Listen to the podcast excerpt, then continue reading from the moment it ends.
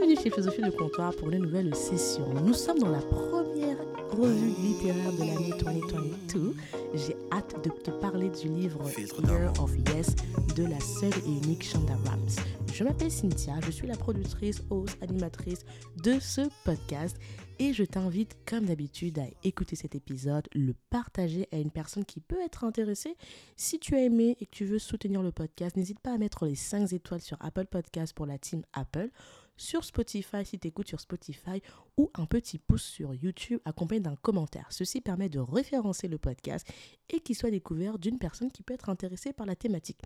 Aussi, le podcast a maintenant son site internet philosophiedecomptoir.fr, le lien est la description, où tu trouveras tous les épisodes, l'accès à la newsletter et plein de petites choses.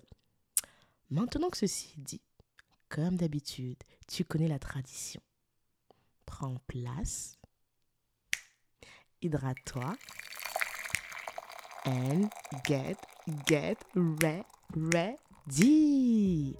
Shonda Rhimes, Shonda Rhimes. Déjà, petit contexte, qui est Shonda Rhimes? Shonda Rhimes, c'est une icône de la télé américaine. Tu l'as sûrement déjà vu, peut-être non, pas déjà vu, tu as sûrement déjà vu certaines de ses créations. Si je te dis Grey's Anatomy, tu sais la série qui se passe dans un hôpital où il y a toujours des trucs euh, incroyables, des histoires d'amour de ouf, des patients qui ont des histoires de ouf.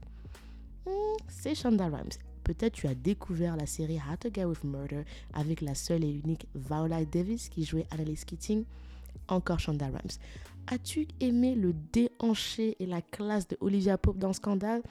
Mhm, tu l'as deviné, c'est encore Shonda Rhimes qui est derrière cette création.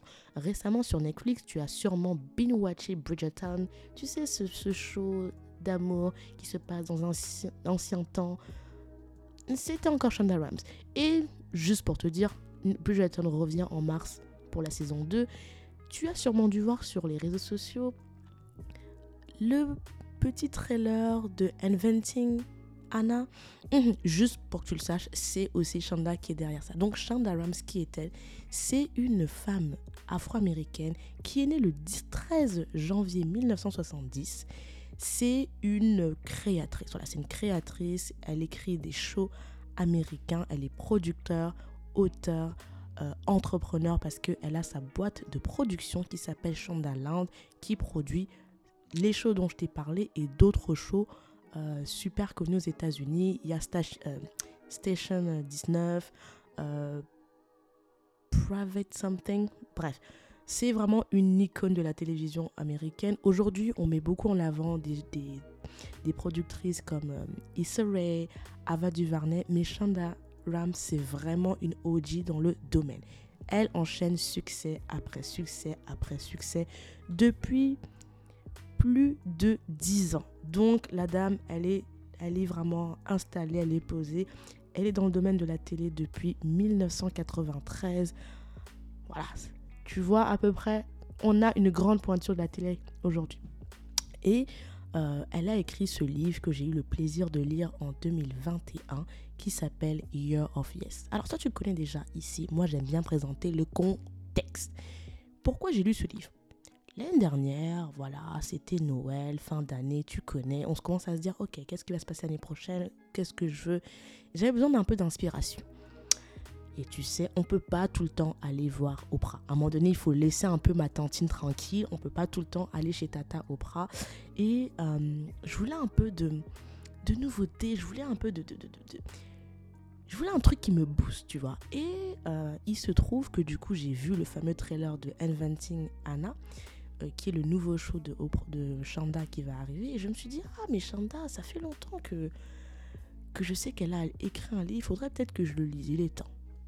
Comme tu sais, j'ai eu le Covid l'année dernière. Du coup, j'ai été euh, pendant quasiment euh, deux semaines. J'ai été d'abord alitée, puis en quarantaine. Du coup, j'avais du temps, malgré moi. Donc, je me suis mis à lire ce livre en version audio. Et autant te dire tout de suite, j'ai ce livre. À ma grande surprise, euh, moi, Chanda, c'est pas quelqu'un dont je m'intéressais à sa vie. Honnêtement, j'adore ses shows, j'adore ce qu'elle fait. Mais euh, ce qu'elle fait, qui elle est, je n'avais aucune connaissance, ça ne m'intéressait pas. Comme ça, c'est dit. Et euh, ça a été un plaisir de découvrir qui est la créatrice qui se cache derrière, un, derrière le, mes shows préférés. Et moi déjà, dès la première page, j'ai dit, ah ce livre, ça commence bien. Elle commence le livre avec le fameux Hello, le premier, le prologue si on peut le dire où elle cite deux femmes. Elle cite Maya Angelou, qui est la mentor de Oprah, comme vous savez. Si vous ne savez pas, il faut aller écouter l'épisode où je te fais la revue d'Oprah. Donc euh, voilà, hein, c'est euh, l'épisode, la revue d'Oprah, l'épisode 46. Voilà. Et elle le cite un de ses personnages iconiques de Grey's Anatomy. Pour les anciens qui se rappellent de l'équipe initiale, elle te cite Dr. Young en disant ceci. If you want crap to stop happening to you, then stop expecting crap and demand something more. Donc Dr. Young, petit rappel, c'est euh, la meilleure amie de Dr. Gray dans les premiers épisodes de Grey's Anatomy. C'est un personnage qui est assez central parce que elle est juste, c'est un peu une badass comme on dit. Euh, c'est aussi un des premiers personnages centrales asiatiques qu'il y a eu à la télé et qui avait un vrai rôle, pas un second rôle, qui avait une vraie personnalité, une vraie histoire. Euh, donc euh, c'est un personnage, c'était un de mes personnages préférés de Grey's Anatomy. Et d'ailleurs c'est très drôle parce que tout au long du livre, Shonda Rhimes fait souvent référence à des personnages de ces séries. Et j'ai trouvé ça très telling qu'elle se réfère très régulièrement à Dr. Young. On aurait pu se dire, pourquoi elle parle pas de Dr. Grey qui est quand même le personnage principal de la série? Eh ben non. Et je trouve que ça décrit très bien sa personnalité et sa psychologie. Donc déjà moi quand j'ai commencé comme ça j'ai dit ok I love it. Puis euh, dans le disque elle te fait un disclaimer en te disant je suis vieille donc j'ai tendance à raconter des histoires. Euh, girl tu es, tu es screenwriter donc bien sûr tu racontes des histoires. Et euh, elle fait des petites de l'humour sur le fait que euh, elle a peur de, elle a une mauvaise mémoire, qu'elle a peur de perdre la mémoire. Ah, on rappelle, elle n'a que 52 ans, ça va, il n'y a pas de quoi s'inquiéter. Et elle te dit que, euh, que dans ce livre, elle va essayer de ne pas raconter d'histoire, mais de dire sa propre vérité. J'ai trouvé ça, mais elle a un humour comme ça que j'adore. donc ce livre se divise en 15 chapitres, 15 hein, chapitres, ça se lit très rapidement je trouve. Et le livre commence directement sur le chapitre non. Comment en est-elle venue à se rendre compte qu'elle a un problème? Donc elle, te plonge dans, dans sa famille euh, lors d'une fête américaine très connue qui est Thanksgiving, donc euh, une fête familiale. Et elle t'explique que euh, elle était avec sa sœur qui cuisinait. elle était dans la cuisine. Ils étaient en train de papoter. Euh, je rappelle que Shonda Rhimes, elle est, euh, la, elle est euh, la dernière d'une fratrie de 6. That's a lot. Mom work out so much anyways.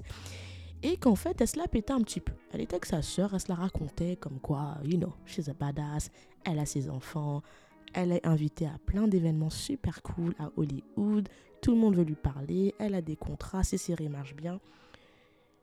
Et sa sœur, qui n'est pas impressionnée du tout par ses succès, lui a dit ok, c'est cool, mais de toute façon, euh, tu ne dis jamais oui à quoi que ce soit de ces propositions. Donc, à quoi bon? Donc, voilà comment commence le chapitre 1. Et déjà, on est dans le topic, tu vois. Et je vais en mode, ok, great. Et dans la suite des chapitres, Shanda, il lui faut quasiment un an pour réaliser qu'elle a un problème. Elle a un problème, c'est la peur elle est apeurée. C'est quelqu'un qui est une freak, elle est perfectionniste, c'est une femme très compétitive. Je sais pas si c'est compétitive, ça se dit, je crois que ça se dit. Euh, elle est une work alcoolique, elle le dit très régulièrement dans son livre.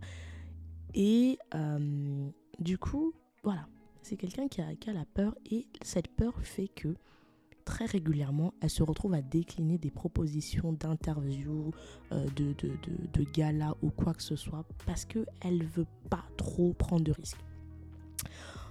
En plus de ça, elle explique au cours de son livre que euh, elle est introvertie et que du coup, ce n'est pas, comme je l'ai écrit dans mes notes, elle n'est pas une network puppy.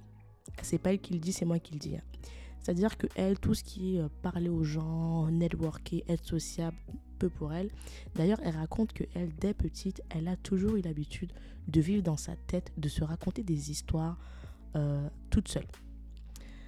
Et j'ai trouvé ça très... Ça m'a fait sourire parce que si tu as écouté mes revues, de, de, mes précédentes revues littéraires, quand je te parle de la revue de Will Smith, épisode 50, et surtout la revue du livre de Maria Carey, épisode 48, Maria Carey raconte également la même histoire. C'est-à-dire que Maria Carey te dit que elle, quand elle était petite, elle vivait dans sa tête, elle se racontait ses propres histoires. Et j'ai l'impression que l'introversion et le fait de se raconter des histoires dans sa tête, c'est le propre de l'artiste, plus particulièrement des écrivains, des, gens qui écrivent des lyriques, des scénaristes, euh, j'ai l'impression que c'est vraiment un trait de personnalité qu'on retrouve beaucoup.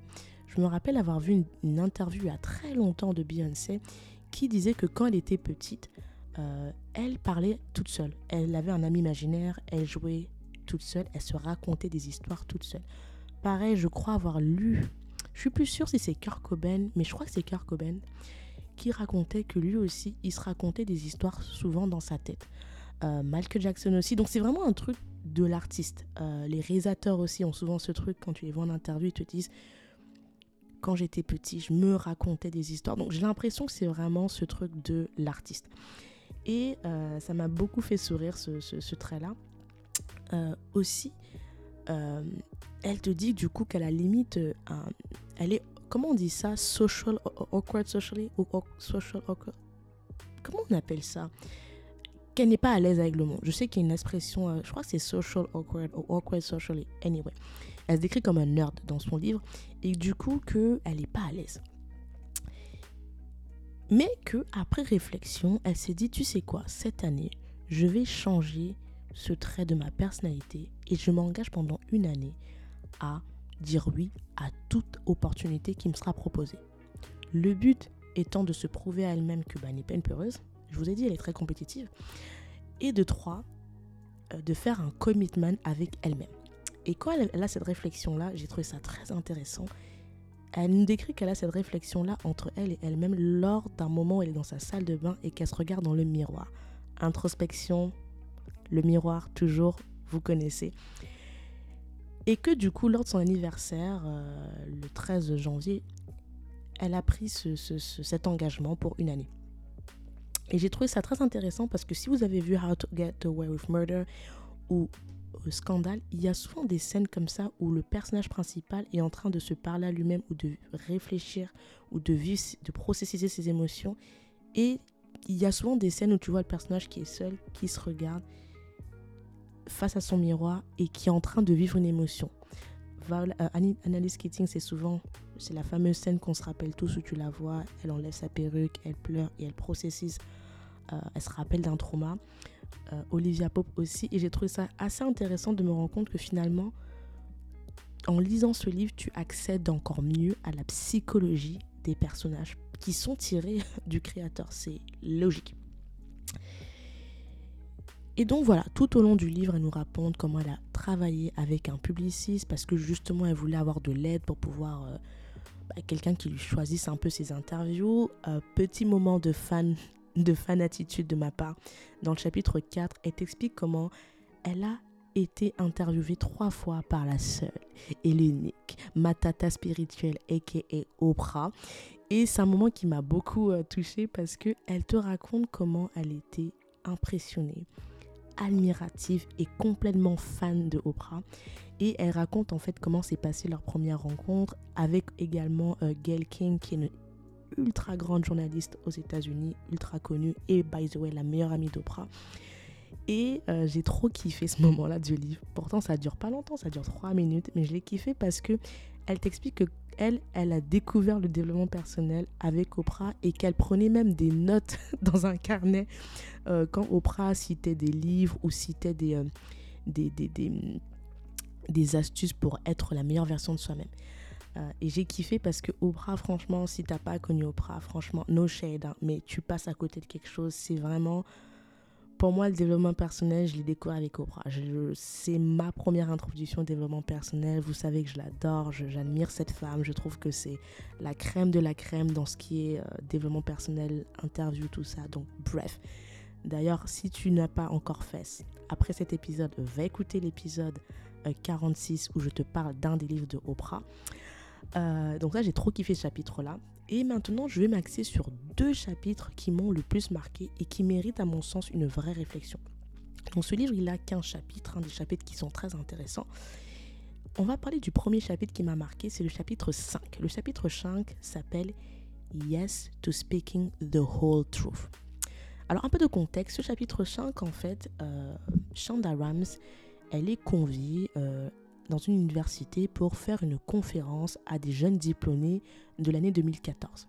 Donc déjà, je t'ai dit, introvertie, social awkward, elle n'est pas trop à l'aise avec ça, mais elle se dit, bon, j'ai pris un engagement, je vais au bout. Euh, elle veut annuler à plusieurs reprises, mais elle se retrouve en mode, il faut que j'y aille. Donc, tu vis vraiment tout ce moment un peu bizarre avec elle. Et elle se retrouve du coup face à un parterre d'étudiants euh, fraîchement diplômés, 21 ans, qui attendent d'elle bah, qu'elle les inspire, quoi, qu'elle ait euh, boost pour entrer dans la, vie d'adulte. Et euh, moi, la première chose qu'elle dit dans ce chapitre, où je me suis dit, il faut absolument qu'on en parle, c'est ceci. Elle dit, elle commence dans ce chapitre, elle commence avec cette phrase qui, pour moi, est une phrase qui mériterait tout un épisode à lui-même, c'est Dreams is for losers. Autrement dit, les rêves, c'est pour les perdants. Et euh, elle donne trois leçons pour expliquer pourquoi le fait d'avoir des rêves, c'est pour les perdants. Vous me direz, ça se discute, mais la façon dont elle aborde la, la question, je l'ai trouvée très intéressante. Elle dit ceci. Déjà, elle commence à dire, sachez que le jour où vous êtes gradué, aujourd'hui vous avez votre diplôme et que vous allez rentrer dans la vie d'adulte, c'est le jour où vos parents vous leur rendez leur vie et ils ont, ils ont enfin leur liberté de retourner à leur vie avant vous. Ce shade m'a cassé de rire. Et elle donne trois leçons. La première leçon, c'est qu'elle dit arrêtez de rêver. Arrêtez de rêver, soyez des, des, des doers. Et du coup, elle dit cette phrase qui est juste iconique, et je laisse le moment, les amis, de noter parce que c'est très important. Elle dit souvent dans les conférences comme les miennes, on dit aux jeunes diplômés euh, qu'ils doivent rêver, qu'ils doivent rêver grand, c'est ça qui compte, c'est important. Et elle, ce qu'elle leur dit, c'est non, en fait. On ne vous dit pas que ceci. La plupart des gens qui rêvent, ils sont tellement occupés à rêver qu'ils ne font rien. Alors que ceux qui, eux, ne rêvent pas, ils sont très occupés à faire des choses et à concrétiser des projets de vie. Donc elle dit, oui, rêver, c'est important, mais le rêve vient à cause du travail et d'un travail qui est laborieux. La perfection, c'est ennuyeux. Que, d'être un rêveur, soyez un doer. Et d'ailleurs, elle fait cette blague qui m'a cassé de rire. Elle dit que elle, quand elle était jeune, elle rêvait d'être euh, d'être euh, d'être un prix Nobel littéraire et elle rêvait d'être la future Tommy Morrison. Elle explique qu'au moment où elle était de sa vie où elle rêvait de ça, elle vivait dans le garage de sa sœur et elle fait cette blague en disant vous remarquerez que le trois quarts des gens qui rêvent, ils ont ce côté un peu hippie et ils vivent souvent chez quelqu'un. J'ai trouvé ça trop drôle. Moi, ça m'a cassé de rire. Euh, je me suis dit, autrement dire, euh, ils n'ont pas d'argent, c'est ça? Non, j'arrête mes conneries, mais moi j'ai trouvé ça très très drôle. Et j'ai aimé ce côté réaliste. Et, euh, et, et, moi, je fais partie des gens qui, avec l'âge, la maturité, je pense que rêver c'est bien. Mais le plus important, c'est de faire les choses et de réajuster au fil de l'eau. Et, en ce sens, je suis totalement d'accord avec euh, Shonda Rhimes. Dites-moi vous ce que vous en pensez euh, par rapport à cette première leçon. La deuxième leçon qu'elle donne, et ça c'est une leçon où j'étais pas prête, et je me suis dit, mais pourquoi on n'a pas des gens aussi inspirants comme ça quand on est graduate euh, de, dans nos écoles en France? C'était oufissime. Elle dit, demain sera votre pire jour. Et là, c'est un des moments. De toute façon, les Américains, le storytelling, eux, c'est leur truc. En plus, elle est scénariste, donc je sais pas pourquoi je suis choquée, mais j'ai adoré. Elle explique en fait que euh, les futurs qui vont être diplômés, elle leur dit arrêtez de croire que parce que vous mettez des hashtags, vous êtes le futur Martin Luther King. Arrêtez de croire que parce que vous mettez un hashtag sur Internet, c'est bon, vous avez euh, mené un mouvement de ouf. Les hashtags, c'est bien, mais si vous voulez vraiment faire quelque chose de meaningful dans votre vie, que de mettre un hashtag et après retourner sur votre canapé, regarder un show, faites du volontariat.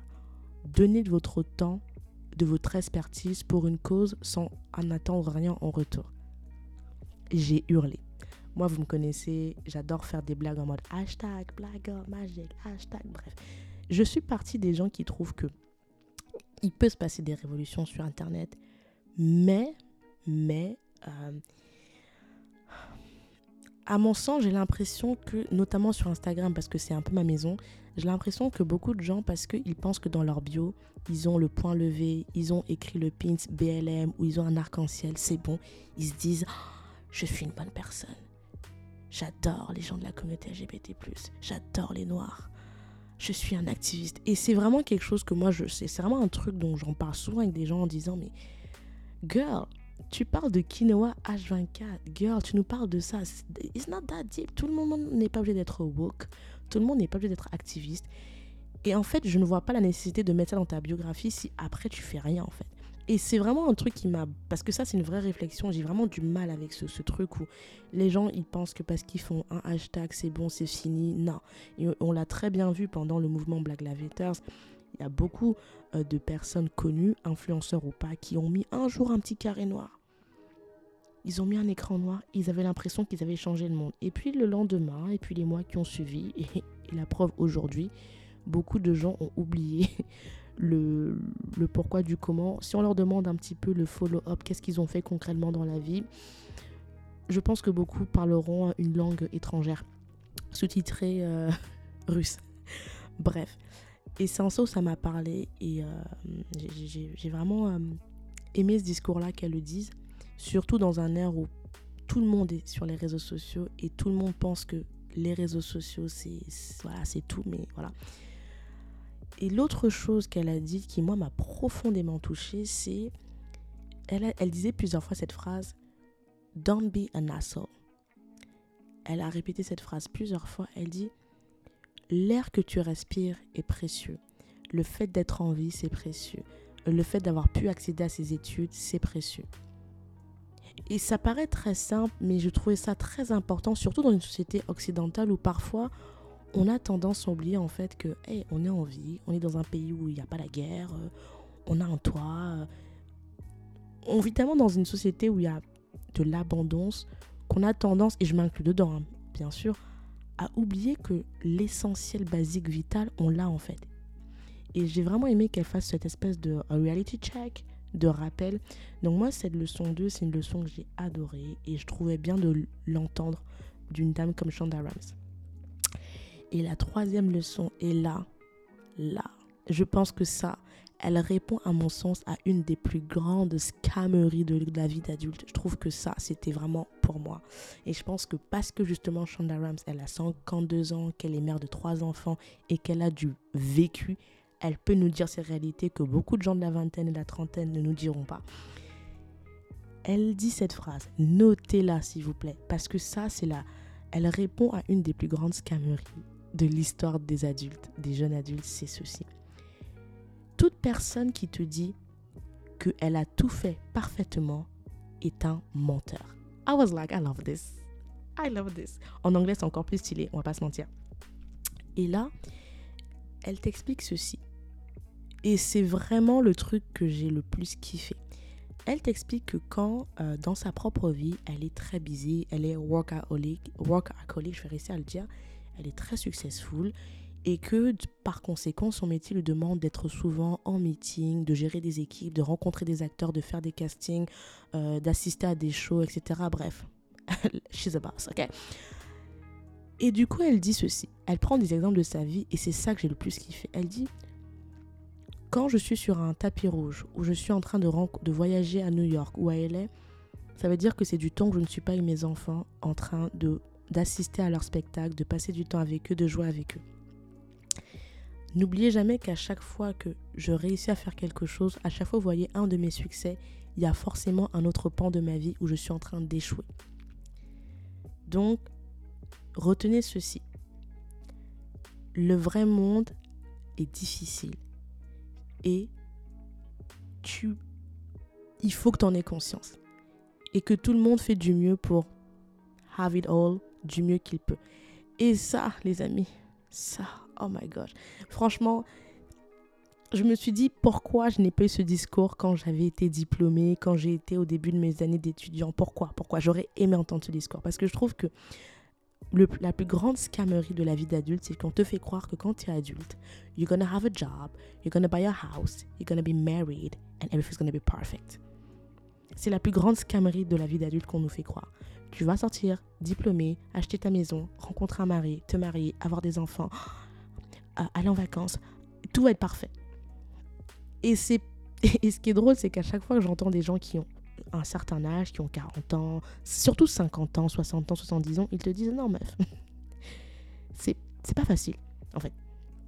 C'est chacun qui trouve sa propre danse. C'est comme quand on te vend le rêve que tu vas rencontrer un homme, vous allez tomber amoureux, vous allez vous marier, et ça sera un happy ending until you die. That's not the truth.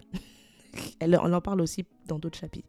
Et ça, j'ai vraiment aimé qu'elle le dise à des jeunes de 21 ans pour éviter qu'ils rentrent dans le monde d'adultes en ayant des déceptions, des délusions, des délusions.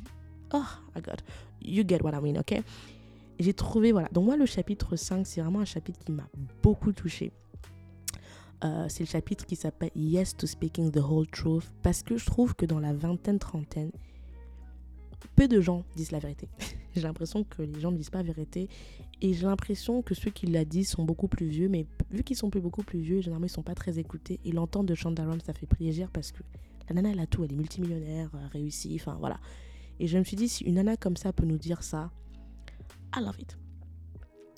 Puis il y a d'autres chapitres super intéressants. Dans son livre, elle nous parle à un moment donné de, de sa relation avec son corps, comment elle a pris beaucoup de poids à cause du stress, à cause du travail, comment elle s'est réfugiée dans la nourriture pour overcome son stress et son rythme de vie assez effréné.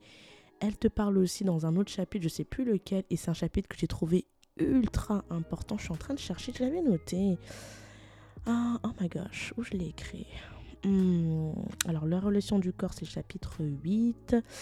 Elle te parle à un moment donné euh, de comment avec ses enfants, en fait, euh, comment ses enfants lui ont fait shifter les priorités de sa vie, comment le fait que ses enfants euh, veulent passer du temps avec elle et la valorisent, lui ont fait comprendre que le travail c'est bien, le succès c'est bien, mais la priorité aussi ce sont ceux qui t'aiment, dont tes enfants. J'ai beaucoup aimé ce, truc-là et j'ai adoré, je sais plus dans quel chapitre c'est, euh, il y a un chapitre en tout cas, je crois que c'est le chapitre 8 si ma mémoire est bonne, où elle te parle de son corps, de comment elle a shifté, euh, comment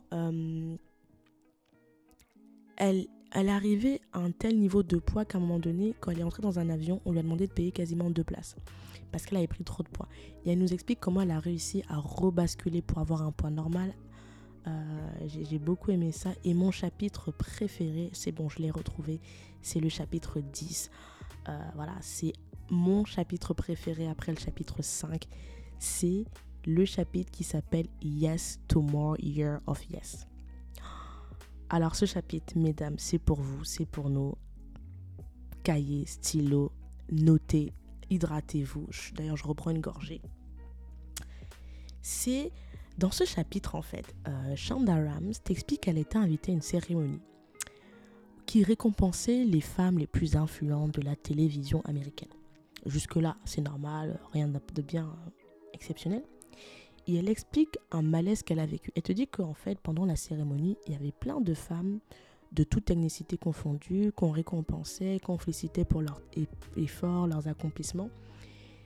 Et elle disait qu'elle avait noté que toutes les fans, sans exception, quand on leur faisait un compliment pour les récompenser, elles n'arrêtaient pas de dire je n'ai pas fait grand chose. Elles essaient de se diminuer alors que on sait tous très bien qu'à l'OID, si tu arrives à un certain niveau, on sait que tu as dû faire des choses, on sait que tu as dû travailler plus que plus, euh, sinon tu serais pas là. Et elle dit que c'est quelque chose qui l'avait énormément choquée et qu'elle ne comprenait pas pourquoi les femmes ont ce besoin de ne pas accepter leur succès, de ne pas embrasser complètement leur succès, sachant qu'elles ont travaillé et qu'elles le méritent. Tandis que les hommes, eux, un homme à qui on fait des récompenses, en fait, c'est ok, merci, et il part. Et c'est quelque chose qui l'avait beaucoup euh, marqué, beaucoup travaillé. Et d'ailleurs, elle répète souvent ceci, c'est que, euh, et elle cite son père, elle dit, n'oubliez jamais que euh, votre obstacle, votre propre obstacle, ce n'est pas les autres, c'est votre propre... Attendez. Votre obstacle à votre succès, ce n'est pas les autres, c'est votre imagination. Et ça, c'est juste euh, iconique. Et elle détaille un peu plus en parlant. Et là, on va dans mes, on va dans, mes choses que j'aime. Vous, vous-même, vous connaissez. Elle te parle de, de l'énergie. Et là, j'étais en mode... Si même Chanda parle d'énergie, girl, I love this. Elle explique ceci. Elle dit, quand on vous fait un compliment, quand on vous fait une, un compliment, on, vous notifie qu'on aime quelque chose sur vous, ça peut être physiquement votre travail. Si vous refusez le compliment, c'est comme si vous envoyez un message à l'univers que vous ne méritez pas ceci. Et par conséquent, c'est ce que vous, vous, vous risquez de répéter à l'avenir. Parce que vous n'acceptez pas que oui, je suis belle, oui, je mérite. Donc l'univers va vous dire, ok, tu mérites pas ça Ok, go ahead, you don't deserve this. So next time, tu vas vraiment avoir ce que tu penses que tu as. Vu que tu ne mérites pas, tu vas avoir ce que tu penses que tu mérites du coup. Et j'ai adoré qu'elle fasse cette corrélation. D'ailleurs, elle donne un exemple très simple. Elle explique une scène où elle était dans l'ascenseur. Elle portait une robe bleue. Et il y a un jeune homme qui lui a fait un compliment comme quoi sa, sa robe était belle. Et elle explique que parce qu'elle était encore dans ce travail d'acceptation des compliments et son travail de dire oui et juste merci, elle a eu du mal. Elle a eu du mal à accepter ce compliment et du coup, elle a essayé de se justifier. Et au lieu bah, que cette conversation s'arrête juste à OK, thank you, next, elle s'est retrouvée à effrayer le jeune homme qui lui a fait un compliment qui est parti très mal à l'aise. Et elle continue sa réflexion sur le, le système des énergies et de loi d'attraction en disant vous remarquerez que les gens heureux attirent des gens heureux. C'est la, et elle dit, elle dit bien le mot énergie. Elle parle pas de l'ordre d'attraction, elle parle bien du mot énergie. Et ça, c'est quelque chose, si vous avez écouté l'épisode 46, qui est ma revue littéraire d'Oprah, j'en ai parlé, j'en ai parlé, j'en ai re-reparlé. Euh, c'est quelque chose, voilà, moi j'ai rien inventé, c'est des lois de la nature comme on dit, ça c'est c'est pas Cynthia, c'est pas Oprah, c'est une loi fondamentale de la nature. Ce que tu demandes, c'est ce que tu reçois. Et j'ai bien aimé qu'elle explique de manière très simplifiée, parce que parfois on se dit, euh, ouais, mais euh, il m'arrive que des trucs euh, pas bien et tout ça. Et tu arrêtes pas de le répéter, tu arrêtes pas de dire, ouais, non, non, non. C'est comme quand tu es énervé, ah, ça bon, je suis saoulé. Tu le répètes, tu le répètes, tu le répètes, et bizarrement, ça devient une espèce de cercle vicieux. Tu es énervé, tu te connes le truc, t'es énervé et après tu finis ta journée en disant c'était une journée de merde. Mais tu as commencé ta journée en disant je suis énervé, euh, ça va pas être une bonne journée. Bah, Qu'est-ce que tu as fait? Tu as envoyé l'univers aujourd'hui ne sera pas une bonne journée. L'univers a dit ok, ça sera pas une bonne journée, je te donne ce que tu me demandes. Et là, je prends des exemples très bizarres, très, euh, très basiques, comme on dirait, très euh, limite philosophie de comptoir. Oh my god, I need to stop this. mais c'est quelque chose en, moi pertinemment je crois. Je crois pertinemment que ce qu'on demande, c'est ce qu'on guette. Que ce soit avec l'univers, que ce soit avec les gens, c'est vraiment une loi auquel je suis sûre et certaine qu'elle est vraie, qu'elle existe et je l'ai expérimentée dans ma propre vie. Donc ça, c'est un truc que j'ai j'ai annoté et que je répète à nouveau, vraiment pratiquez ce truc. Faites-en l'expérience et n'hésitez pas à me faire des retours, je serai très curieuse.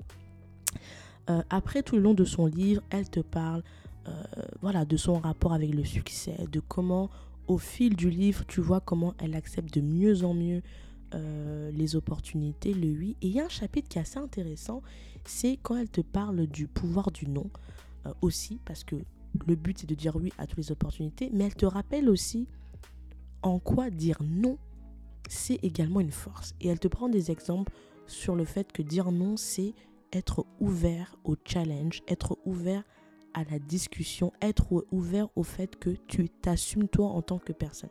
Et il y a un truc qu'elle dit souvent dans son livre qui moi m'a beaucoup touché parce que je sais que c'est l'histoire de beaucoup de femmes et de beaucoup de personnes, c'est que elle se définit à plusieurs reprises dans le livre comme étant a caregiver. Elle dit qu'elle n'a pas du mal à donner de manière euh, pas illimitée mais quasi à tout le monde, à sa famille, à, son travail, mais que à elle-même, elle ne se donne pas. Elle ne prend pas, elle fait pas attention à elle, santé mentale, physique, à ses besoins, elle ne s'écoute pas. Et que l'expérience du oui pendant cette année lui a permis de comprendre qu'elle a de l'importance déjà en tant que personne, pas en tant que mère, pas en tant qu'entrepreneur, pas en tant que personne connue, en tant que personne Shonda Rhimes, point. Elle a de la valeur, son avis compte, ce qu'elle veut ou ne veut pas compte pour elle, pour son bien-être. Et c'est parce qu'elle a conscience de ça que par la suite, elle peut être une très bonne mère avec ses trois enfants, qu'elle peut être une bonne sœur, une bonne euh, professionnelle, une bonne dirigeante pour son équipe. Et euh, c'est quasiment la, conclusion où elle en, elle en vient au fil du livre. Bien évidemment, c'est beaucoup mieux expliqué que ça dans le livre, donc je t'invite à le lire ce livre.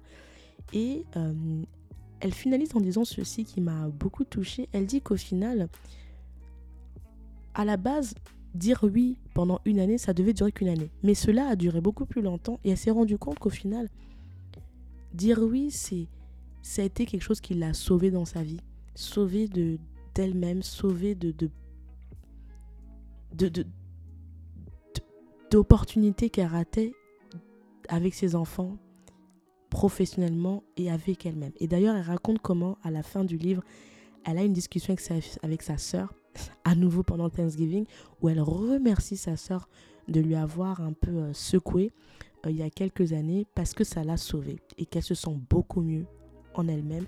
Elle a d'ailleurs trouvé une nouvelle dynamique de travail, elle a trouvé une nouvelle organisation pour ne pas laisser son travail empiéter sur toute sa vie comme une espèce de refuge. Euh, elle qui est une grande work alcoolique, compétitrice, euh, elle explique comment elle a mis en place un système d'horaire pour passer du temps avec ses enfants, pour se reposer, euh, qu'elle impose également à ses équipes pour pouvoir vraiment avoir des sphères bien définies. Et c'est quelque chose que j'ai beaucoup, beaucoup aimé. Donc voilà. Globalement, qu'est-ce que je peux dire J'ai retenu de ce livre? J'ai beaucoup aimé ce livre. Je ne suis pas allée dans tous les chapitres parce qu'à un moment donné, je veux aussi vous laisser le temps de lire ce livre par vous-même. J'ai beaucoup aimé ce livre parce que c'est pas vraiment une autobiographie, c'est plus développement personnel qu'autographique, soyons honnêtes. J'ai aimé ce livre parce que il est cash. J'adore Shonda Rhimes parce qu'elle a un ton très cash. Elle a un humour qui est très cash. Euh, elle n'est pas là pour nous caresser dans le sens du poil.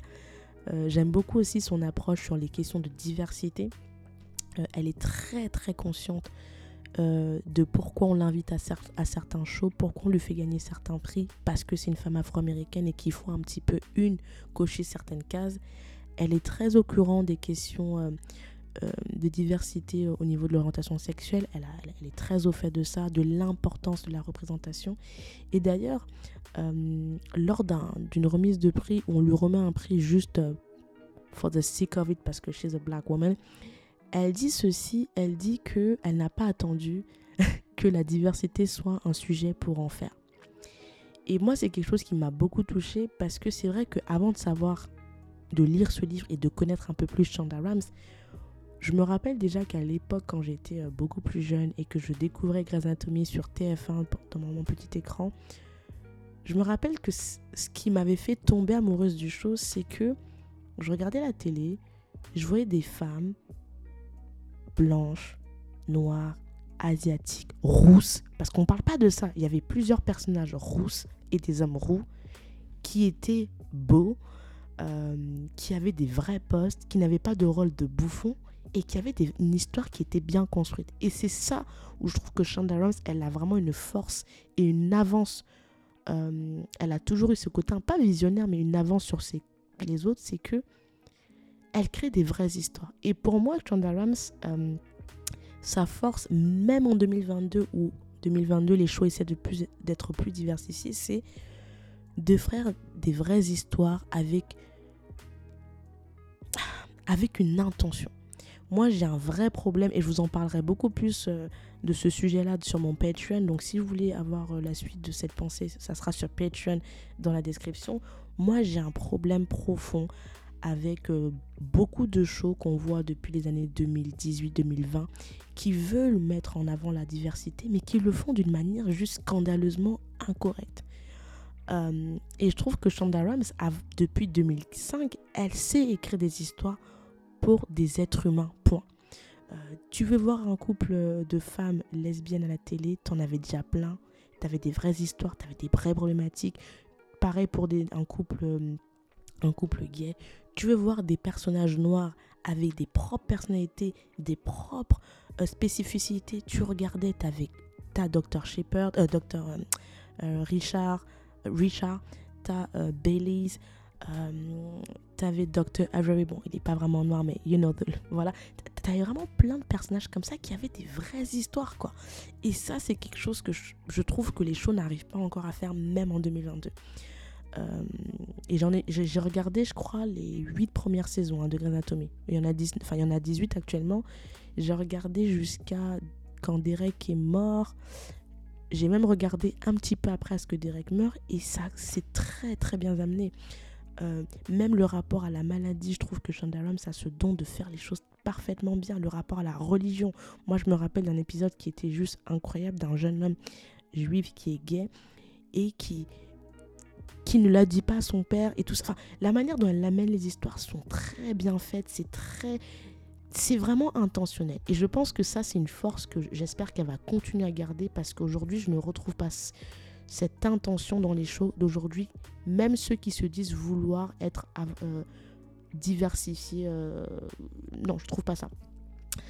Euh, donc voilà, et je sais pas vous, mais moi j'ai hâte de découvrir son nouveau projet qui va arriver très prochainement qui s'appelle Inventing Anna. Je vous mettrai le trailer dans la description. J'ai vraiment hâte de découvrir ce, nouveau show. Je crois qu'il arrive le 11 février sur Netflix. Euh, c'est un show euh, qui se base sur... c'est une histoire, si j'ai bien compris, de corruption, de femme qui s'est inventé un faux personnage. Euh, j'ai tellement hâte de le voir. Ça se passe entre New York et, plein d'autres pays. Enfin, ça, a l'air. Euh, c'est une histoire très fast life. J'ai hâte de le découvrir. J'ai également hâte de découvrir euh, la saison 2 de Bridgerton. J'ai cru voir que les personnages principales féminines, ce sont des femmes indiennes, je crois. J'ai vu les actrices, elles sont. anglo-indiennes, anglo-britanniques, elles sont canon. Je vous mettrai également dans la description ces, femmes-là, comme ça vous irez voir. Donc, je sais pas vous, mais dites-moi vous si vous adorez les shows de Shonda Rams, quel show avez-vous aimé, pourquoi? Euh, de mon côté, je vous fais également mon petit euh, topic sur ça sur Patreon. Comme ça, je vous dirai un peu plus en détail mes shows, pourquoi, ce que j'ai pas aimé, tout ça. Donc, euh, n'hésitez pas à, aller sur Patreon. et dites-moi si vous avez déjà lu ce livre, qu'est-ce que ça vous a inspiré euh, pour vous dans votre propre vie, de choses à mettre en place, de réflexion. Moi, je sais que ce livre m'a m'a euh, conforté sur l'idée qu'il faut euh, se connaître soi et vivre pour soi et accepter les lois de la nature. voilà, moi c'est vraiment la leçon que j'ai retenue euh, dire oui aux opportunités, c'est aussi dire à son propre succès. Et quand moi, la phrase que je retiens, c'est, et je vais clôturer l'épisode sur ça, c'est parfois l'obstacle au succès, ce ne sont pas les autres, mais ce sont notre imagination. Et elle n'a pas dit le mot parfois, elle l'a même pas précisé. Moi, c'est moi qui le rajoute pour atténuer. Elle, ce qu'elle dit dans son livre en citant son père, parce que c'est une phrase que son père lui dit, elle dit ceci, je me laisse à retrouver mes petites notes. Oh my gosh, je les ai écrites. Elle dit ceci. Your own obstacle to your success is your imagination. Et ça, je agree complètement. Et c'est moi ce que ça m'a rappelé. Et, euh, et, voilà. Certains appelleront ça le syndrome de l'imposteur. Moi, je veux juste te dire, cette phrase-là, c'est beaucoup plus simple. Merci d'avoir écouté ce, ce podcast, sa revue littéraire. Je t'invite à, si tu as aimé, à me le dire en commentaire sur Apple Podcast avec les 5 étoiles, sur Spotify, YouTube, également sur le site euh, du podcast philosophiedecomptoir.fr.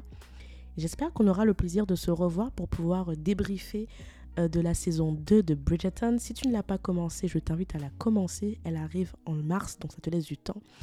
Et euh, si j'aime bien Inventing Anna, je suis sûre que je vous en parlerai. Euh, parce que voilà, moi je suis une fan des, shows de, euh, de Shonda euh, et, voilà. En tout cas, prenez soin de vous, prends soin de toi. Je te dis bonsoir, bonne journée, à très vite. Bye, c'est Cynthia.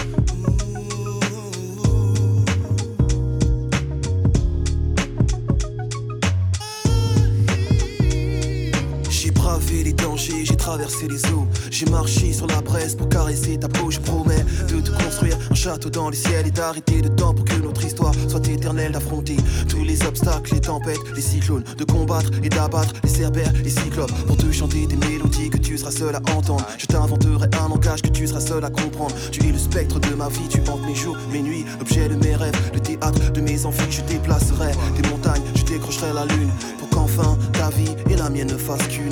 Quel est donc ce sortilège Je suis comme prise au piège de mon amour pour toi, car ta beauté ma siège, je t'offrirai des pierres précieuses et des rivières de diamants. Je pourrais freiner mes envies, tu m'attires comme un aimant, un aimant, un aimant.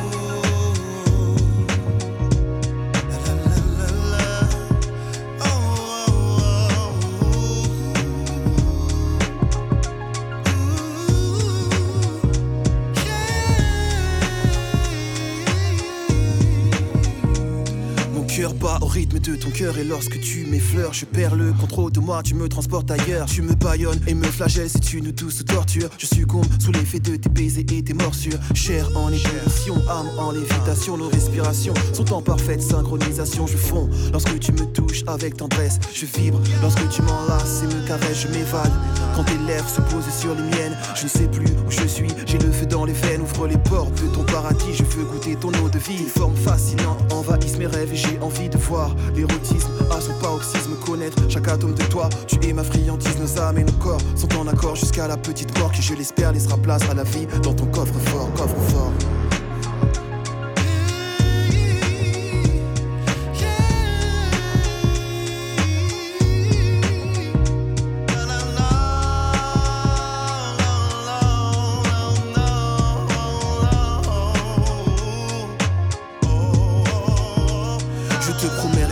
Fidélité, affection, dissiper tes craintes, apaiser tes appréhensions, te soigner tes blessures et t'effacer tes peines, car l'amour est le seul vaccin face à la haine. Nos chakras et énergies sont en synergie, en accord avec les principes que l'univers régit. Je suis en paix, car j'ai trouvé l'autre moitié de moi-même. Je t'adore comme une muse et te vénère comme un totem. Fusion et connexion entre l'enveloppe et l'esprit. Union et communion, ressens-tu cette harmonie? Un halo de lumière entoure ta beauté crépusculaire pour souligner ta beauté et tes traits.